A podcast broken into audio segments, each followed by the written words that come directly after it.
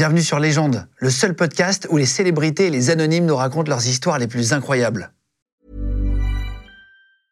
You should celebrate yourself every day, but some days you should celebrate with jewelry. Whether you want to commemorate an unforgettable moment or just bring some added sparkle to your collection, Blue Nile can offer you expert guidance and a wide assortment of jewelry of the highest quality at the best price. Go to BlueNile.com today and experience the ease and convenience of shopping Blue Nile, the original online jeweler since 1999. That's BlueNile.com. BlueNile.com. Bienvenue tout le monde sur Légende, merci d'être là. Bonjour Fabrice Eboué. Bonjour Guillaume, Bienvenue. Enchanté. Plaisir de t'avoir. euh, Merci. Enchanté, on s'est un peu parlé avant. ouais, mais bon, c'est une émission, on fait semblant.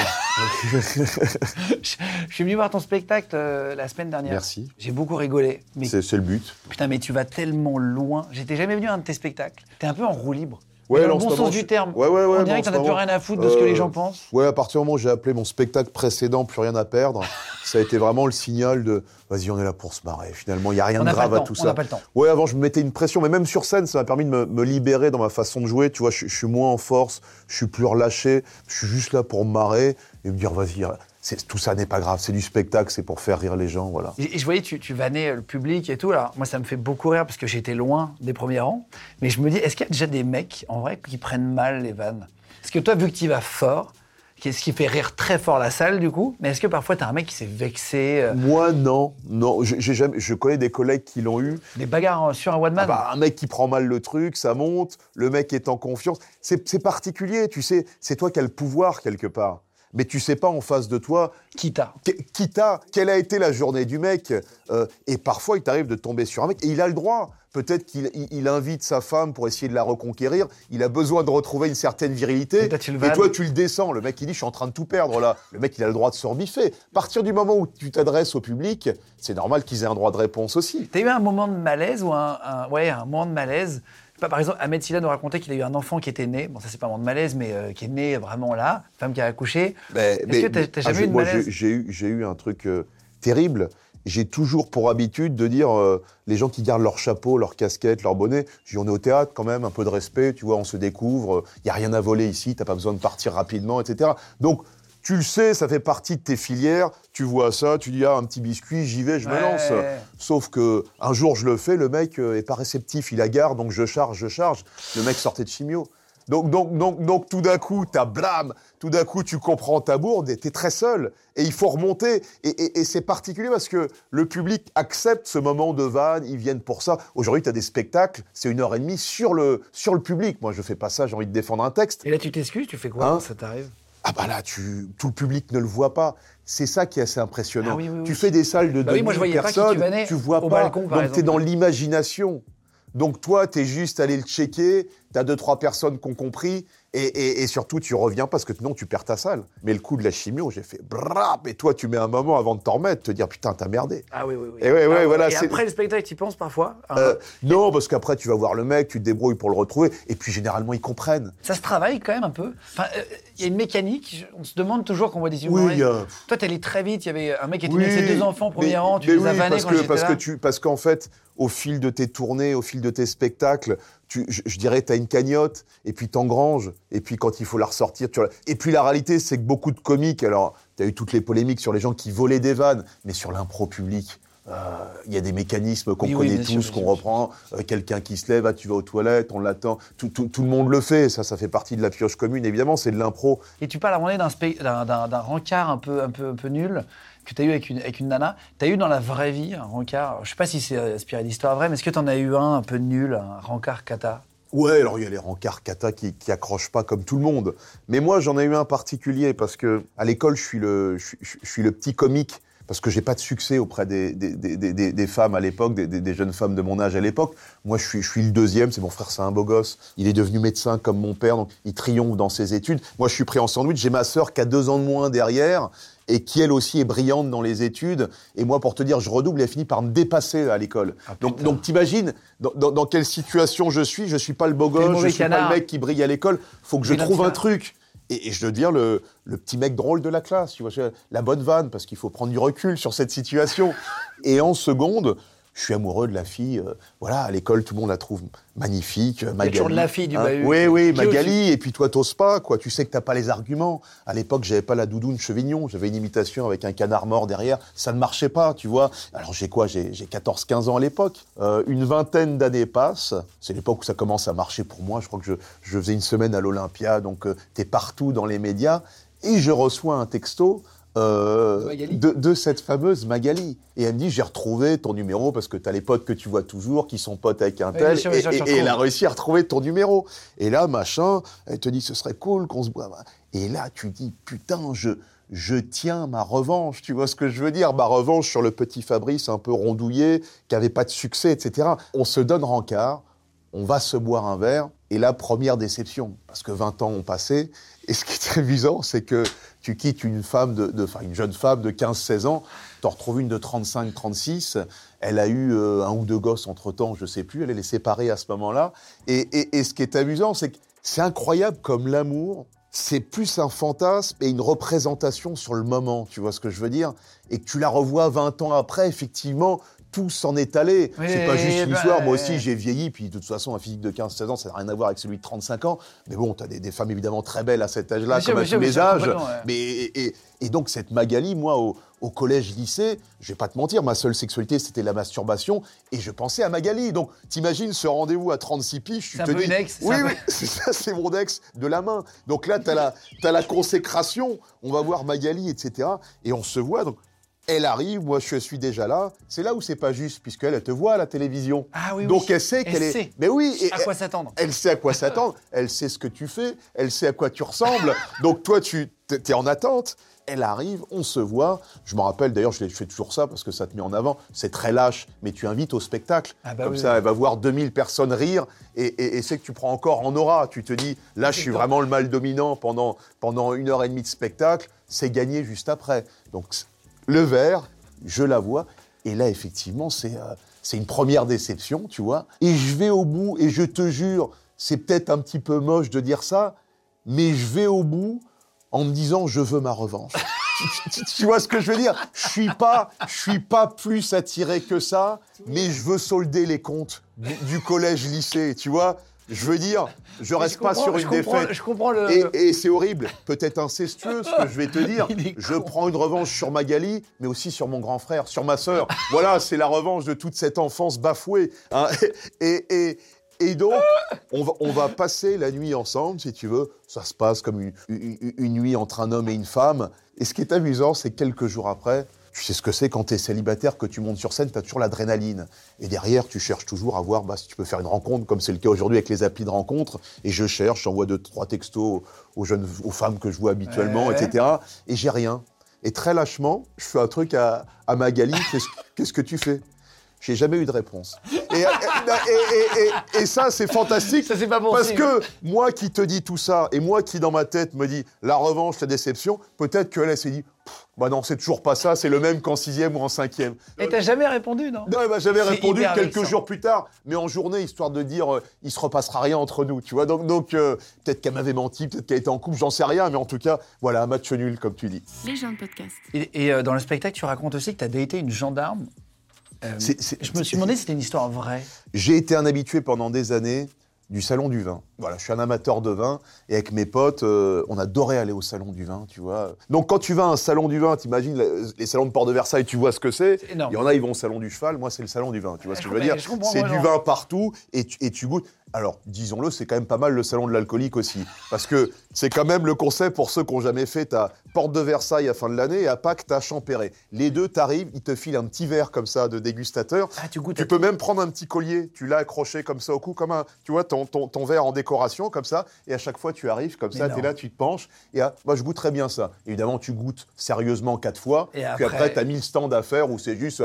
Mais j'adorais parce que euh, tu rencontrais des gens, tu parlais avec des œnologues, des gens qui font les études dans le vin, et c'est des tranches de vie fantastiques. Évidemment, tout le monde est un peu bourré. Évidemment, tu dis que la France, c'est vraiment le, le salon du vin. Tu as quand même un, un parking en dessous où les gens repartent. Tu- donc là, fou, tu dis, c'est très limite, quoi. Ah, et il n'y a fou, pas un seul gendarme. Ils disent, allez, c'est le salon du vin, on tolère. Et au fur et à mesure de mes dégustations, pa- pareil, je rencontre euh, une, jeune femme qui est en train de discuter en même temps que moi. Sodor. J'y vais plus au salon du vin. Maintenant que je suis plus anonyme, c'est plus intéressant. Tu vois, parce que Oui, oui, oui, t'as plus le, rapport rapport. est faussé. Le suis donc, d'accord. donc, donc à l'époque, je suis anonyme, je dois avoir la, la je dois avoir quoi, peut-être 30 ans euh, à l'époque, euh, j'y vais et, et je rencontre une femme à peu près le même âge qui est là en train de déguster. Et l'alcool aidant, l'ambiance aidant, on finit par sympathiser, tu vois. Elle me raconte, elle est gendarme, machin. elle est Une vraie train- rencontre humaine sans appli, tu, connais l'alcool. Tu sais, quand, quand- quand tu fais des soirées avec des potes, l'alcool, c'est toujours, ça peut te disperser. Tu sais, tout le monde part dans une soirée différente, ou même t'as fait le lendemain, tu rappelles, alors t'as fini comment, etc. Et c'est ce qui se passe. Et moi, je continue mon truc avec la gendarme, et on commence à être vraiment bien. Gendarme en fonction, Euh, oui, je crois que. tu- Elle je- était habillée en je- gendarme je- Ouais, c'est. Ah non, elle était pas. Non, elle venait en Ah non, civil, non, tu vois. mais, euh, on se raconte un peu nos vies, etc. Euh, évidemment, ça match entre nous. On commence à prendre le métro, les premiers wagons de ceux qui sortent du, sa- du salon du. C'est la fête, tu vois ce que c'est machin, tout le monde est avec ses verres, machin. Et, et on finit à l'hôtel derrière. Hôtel miteux, tu connais Paris, dernier moment, t'as rien. Je crois qu'on finit dans Ah un ouais, pauvre hôtel vers Pigalle. On trouve une pauvre chambre et on commence à, à, à faire nos trucs, à se déshabiller. Et là, pour moi, c'est trou noir. Putain, j'en ai pas eu beaucoup. J'ai trop noir avoir parce que toute la journée au salon du Ouais, vin, le trop. bar ensuite, c'est trop. J'entends toquer à la porte à un moment, machin, etc. Je commence à ouvrir les yeux, la tête dans le cul. Là, je vois une énorme flaque de vomi à côté de moi, tu vois. La meuf n'est plus là. J'ouvre la porte, en fait, il est 16h, c'est les gens qui me disent qu'il fallait quitter la chambre à midi, et il débarque avec la femme de ménage et le responsable, et il voit la grosse flaque de vomi. Je ne sais pas, et c'est pas moi qui ai vomi, parce que moi je suis nickel. La meuf a peut-être vomi, elle s'est barrée, moi je suis Ah, tu l'as jamais revu Je n'ai- pas revu, parce qu'on a, on a fait tout le truc, machin, et il commence à me dire, va falloir payer pour la flaque de vomi, ça a imprégné la moquette, c'est les vieux hôtels avec des moquettes dégueulasses, machin, etc. Et moi je dis, mais c'est pas moi, tu vois. Et ce qui est amusant dans cette histoire, ils finissent par appeler les flics. Et, et c'est les flics qui débarquent, si tu veux, pour que je finisse par payer un bout de la moquette. Et j'avais envie de leur dire, c'est votre collègue. Et c'est pour ça que je te dis que c'est le rencard le plus catastrophique, avec la gueule de bois la plus catastrophique de ma vie, où, comme tu dis, moi, j'ai jamais eu de trou noir, machin, etc.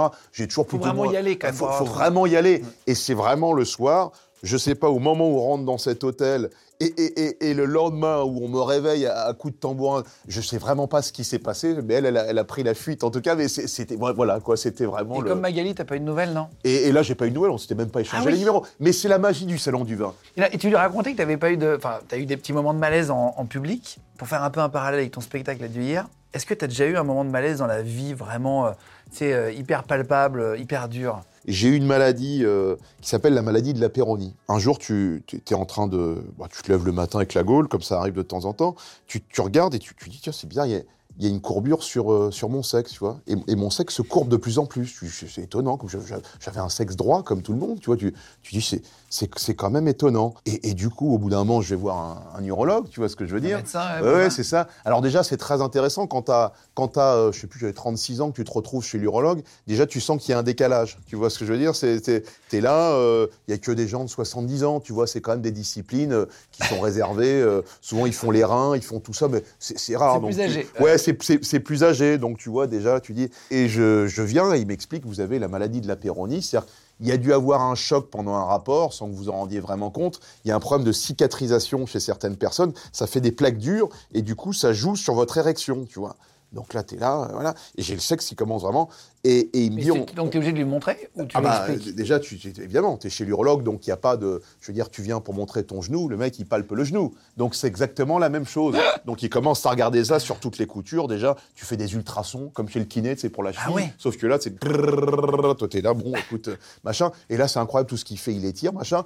Et à un moment, pour voir... gênant cette situation. Ah oui, mais là, c'est le début de la gêne. Tu dis, bon, déjà, ça fait un peu chier, t'es là à montrer. Un- et, et déjà, tu te poses la première question est-ce que pour mon sexe, je vais voir un homme ou une femme? Sauf que je vais regarder le spécialiste, c'est un homme. Donc je, je vais chez le spécialiste, tu vois. Et le moment, qui est vraiment le moment le plus gênant de ma vie, il me dit il faut que je vois maintenant l'état de la courbure en érection. Érection. Ah, Donc je vais vous injecter un produit qui fait que ta verge devient dure. C'est ce que les gens qui ont des problèmes d'érection euh, font. Ils, Ouais, se, ils se piquent. ouais. Donc il te prend, il te pique, tac, et il dit euh, Je reviens dans trois minutes, ça devrait être bon. Il revient, sauf que rien s'était passé.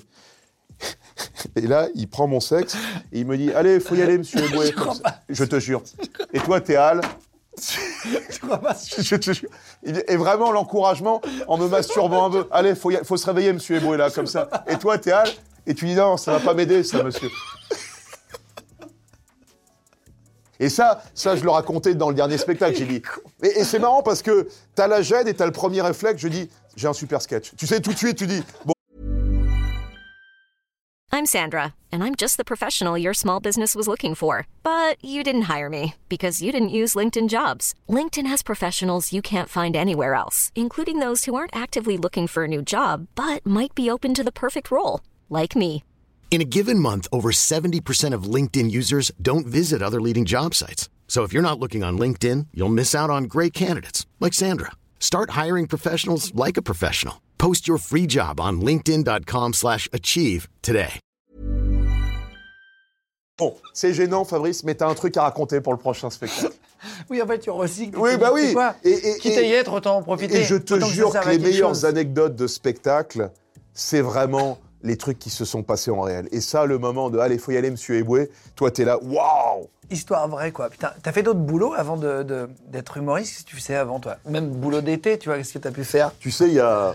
au- Aujourd'hui, c'est complètement différent. Des, des humoristes, on a des milliers en France. Euh, T'as as vu les plateaux maintenant qui. Tout le monde devenir comique maintenant. Mais à l'époque, moi, où je commence, il y a, il y a une vingtaine d'années, il y a, il y a 25 ans, quand je commence, on, on- on est très peu. Oui, il y avait Et peu de monde, C'est ça. Et moi, je fais vraiment ce métier parce que je suis un peu en échec de tout. J'y vais. Je... C'est pas la volonté qu'ils ont aujourd'hui, qu'ils ont déjà un plan de carrière. Comique, à l'époque, c'est tu te mets dans une branche. euh, quand Ah tu oui, dis oui, aux oui. gens en soirée, tu fais quoi? Je suis comique. Les gens sont, ouais, bon, ils branlent rien, quoi, tu vois. Donc, donc, donc, je me mets dans cette branche. J'essaye quand même deux, trois métiers pour faire plaisir à mes parents. Tu vois, moi, je viens rendre une famille. euh, euh, maman est prof, papa est médecin. Il y a quand même une, une attente, tu vois. Mais les études, ça n'a pas été ça. J'ai fait Disney.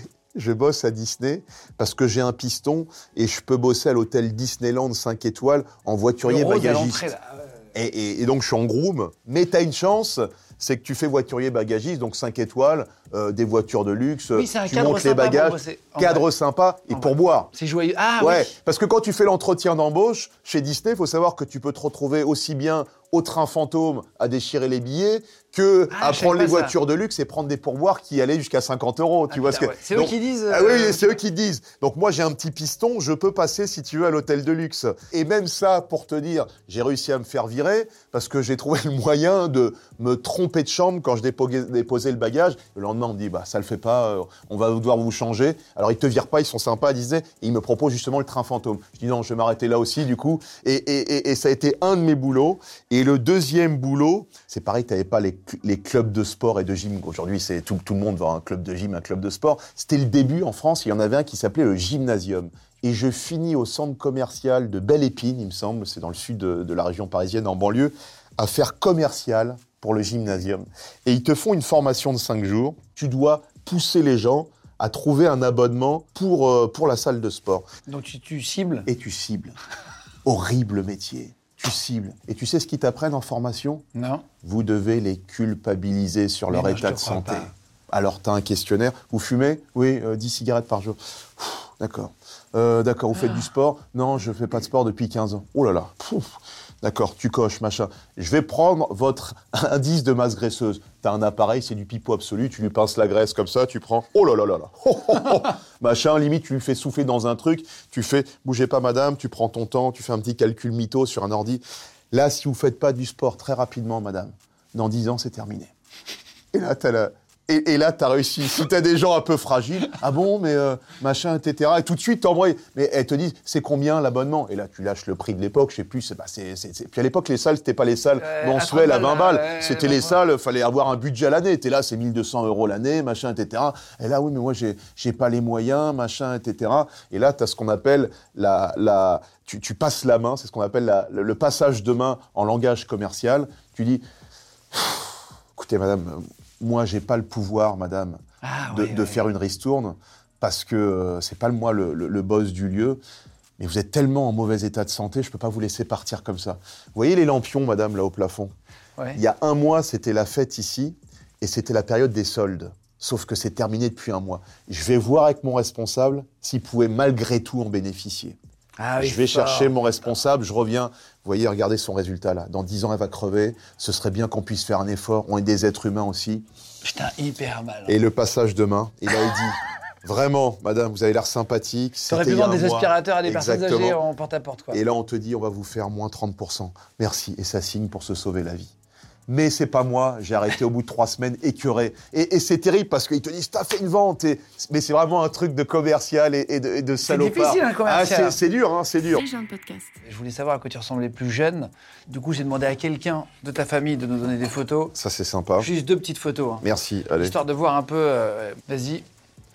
On a eu deux petites, euh, deux petites photos. Je les montre ou tu les... Ouais, vas-y, vas-y. Voilà, bon, bah écoute, c'est oh, bah, a- c'est marrant parce que ça me fait penser à mon fils. Mon fils vient de fêter ses 8 ans. J'en ai un peu plus, là, je peux peut-être en avoir 12, 13. Tu vois ce que je veux dire Il y a un petit côté hautain Très déjà. sérieux et un Ouais, peu hautain. Très, très sérieux, un petit peu, un petit peu hautain. Je te, je te regarde de haut. Ouais, ouais, il y a un petit côté hautain. C'est marrant, c'est mon petit côté. euh, un Là, petit tu faisais peu. pas du tout euh, le marrant de la classe euh, au dernier Non, il y a un petit. Mais non, Là, tu fais plutôt premier de la classe, là. Ouais, mais il y a, c'est ça. Alors c'est ça qui était très intéressant. Tu sais, mon père euh, est, est- est- est d'origine camerounaise. Moi, le dimanche, il y avait l'église. C'était toujours très bien habillé, et j'arrivais même la rentrée des classes en petit mocassin, la petite chemise, et c'était vraiment un souhait de mon père qu'on soit toujours nickel, tu À vois.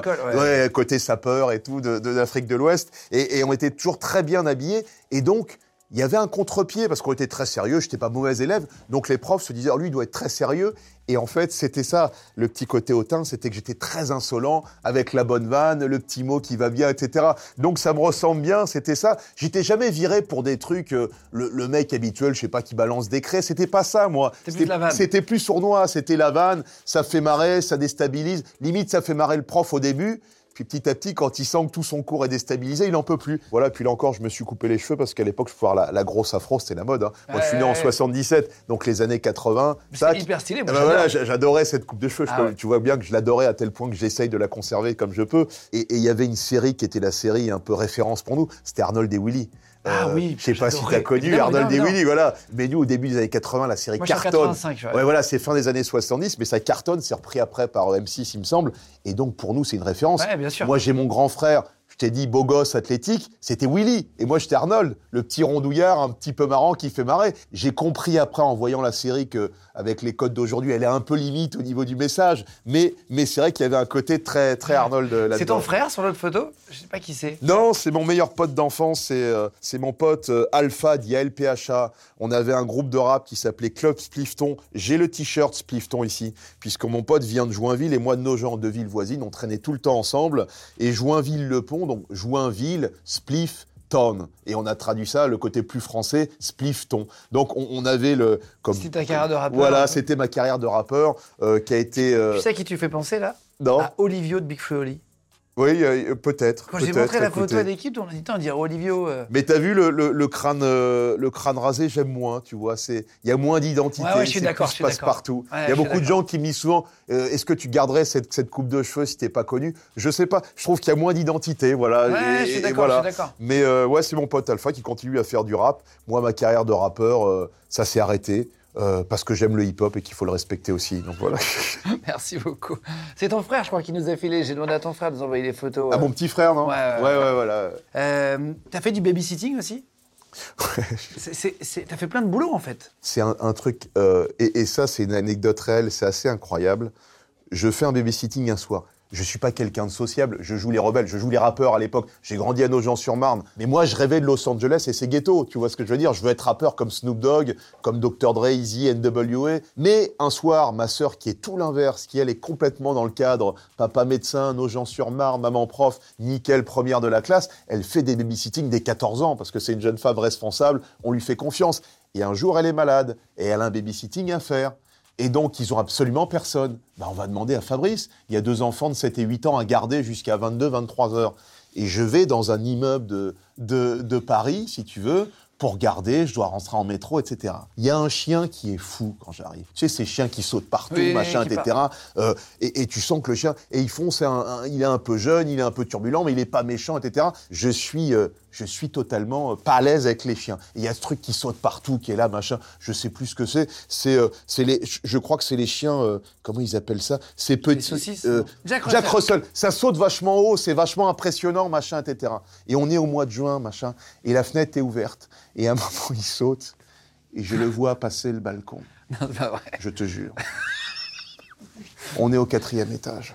Les enfants dorment. Je prends les clés, je descends. Le chien, il est mort en bas.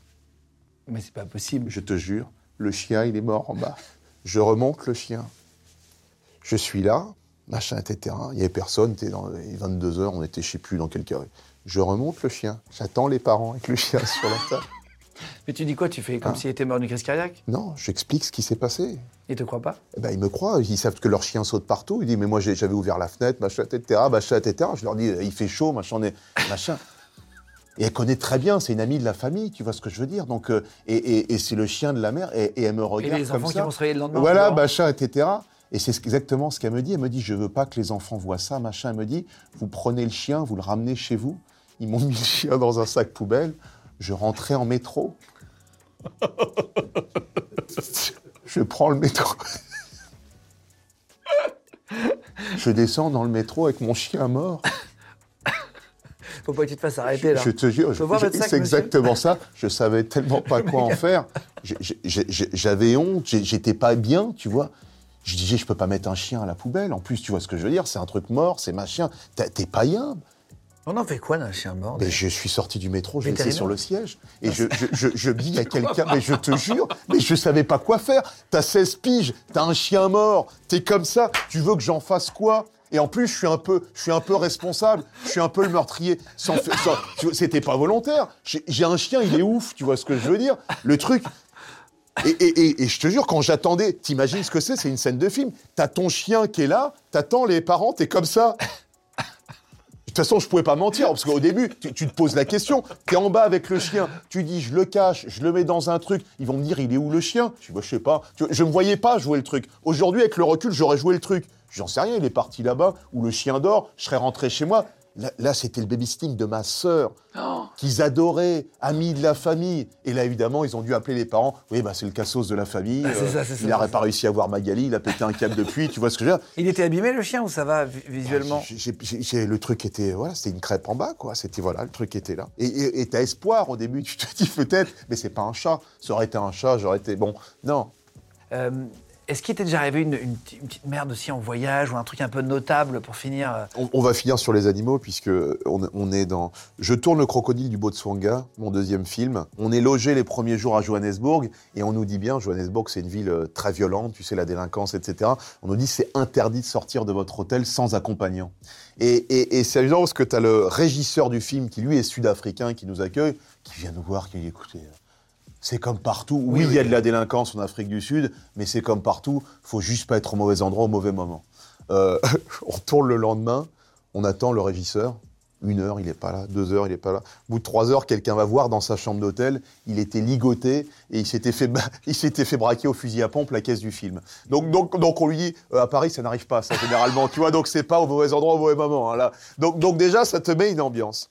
Et, donc on part pour la réserve animalière, tu vois, euh, euh, pour tourner no- nos scènes de chasse. Donc je reviens dans mon lodge le soir accompagné par le, le, le garde, machin, etc. Je me couche, on est prêt pour le tournage. Et tout d'un coup, je me réveille, j'ouvre les yeux et j'entends. Qu'est-ce que c'est que cette connerie encore? J'allume ma lampe. Et là, je vois une chauve-souris qui tourne autour, tu vois. Mais pas les petites chauves-souris que tu as même en Normandie Non, non, il y a de des temps en temps chauves-souris quand il fait chaud. des. Hein, des, des chauves-souris, alors peut-être pas un renard là, mais une chauve-souris qui est comme ça. Et t'es en Afrique du Sud. Et là, tu te poses beaucoup de questions. Tu vois ce que je veux dire? Je vais pas dormir. À l'époque, j'ai encore beaucoup de cheveux. Et je sais que c'est les trucs, ça s'agrippe. Tu vois ce que je veux dire? Et, et je commence à être vraiment en panique parce que tu as une chauve-souris. Je vais pas rééteindre la lumière, tranquille, à me dire euh, peut-être une chauve-souris, tu es en pleine savane. Est-ce qu'elle a la rage? Est-ce qu'elle va venir me mordre? Il est, Comment elle est rentrée? Il est pas question. Je la vois. Et, et au bout d'un moment, je suis tellement en panique, je vais dormir dans les chiottes. Tu vois ce que je veux dire? Et j'ai passé la nuit de, de la veille du tournage en Afrique du Sud avec mon oreiller sur la cuvette des chiottes, à dormir comme ça. Parce qu'à un moment, je me suis posé la question, ça répond pas au téléphone. Est-ce que je tente Ah Je ouais. sors. Non. Et tu as cette question con, léopard ou chauve-souris Ah ouais, tu, ouais. tu vois ce que je- tu te dis, qu'est-ce que j'affronte? Bon, c'est plus sournois, la petite morsure, mais globalement, t'es peut-être mort dans, dans deux jours. Le léopard, bon, bah, et, et- et j'ai choisi les chiottes très lâchement, tu vois. Adieu hier, voilà, on vous met le spectacle de, de Fabrice Eboué, là vous voyez le- l'affiche. Merci à tous en tout cas d'avoir suivi le- l'émission. Euh, à très bientôt, bon courage pour la suite. Merci, merci euh, les gens, merci Guillaume, super te émission. de loin. Euh, Si vous voulez nous- vous abonner euh, au compte de Fabrice, au nôtre, on vous met tous les liens en le dessous. mien s'appelle Adieu hier, parce que mon rapport aux réseaux sociaux et aux chaînes, les réseaux peut-être, hein, mais il n'y a pas de chaîne euh, me concernant. voilà. Abonnez-vous à Légende alors, abonnez-vous à nos comptes sur tous les réseaux. Bisous tout le monde. Les gens de podcast.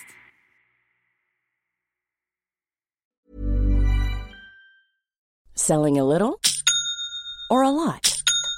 Shopify helps you do your thing however you cha-ching. Shopify is the global commerce platform that helps you sell at every stage of your business. From the launch your online shop stage to the first real life store stage, all the way to the did we just hit a million orders stage. Shopify is there to help you grow. Shopify helps you turn browsers into buyers with the internet's best converting checkout. 36% better on average compared to other leading commerce platforms because businesses that grow grow with Shopify. Get a $1 per month trial period at shopify.com/work. slash work. shopify.com/work. slash work. Vous venez d'écouter un épisode de Légende. Retrouvez cette interview et toutes les autres sur nos réseaux sociaux, YouTube, Instagram, Snapchat et TikTok. Vous tapez Légende, L-E-G-E-N-D. Et si vous avez aimé ce podcast, abonnez-vous et pensez à lui mettre 5 étoiles. Merci.